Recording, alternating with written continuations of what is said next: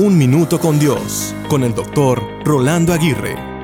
Entre tantas frases que observo en mis momentos de lectura, tomé nota de una de ellas que dice, Cuanto más abiertos estemos a nuestros propios sentimientos, mejor podremos leer los de los demás. En otras palabras, la mejor manera de desarrollar la inteligencia emocional es reconociendo nuestros sentimientos para poder crear empatía con el estado emocional de los demás. Aunque no podemos regir nuestras vidas por nuestros sentimientos, tampoco podemos ignorarlos. Aunque nuestros sentimientos puedan ser engañosos, tenemos que identificarlos, llamarlos por su nombre para poder controlarlos. Muchas personas no logran controlar sus sentimientos porque no los reconocen a primera instancia.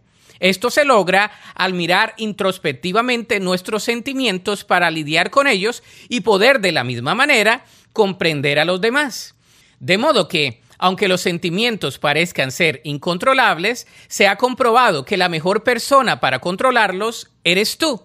Por eso, no los ignores, sino reconócelos, cambia los que suelen ser negativos, aliméntate de la verdad de Dios y serás libre para poder empatizar emocionalmente con los demás.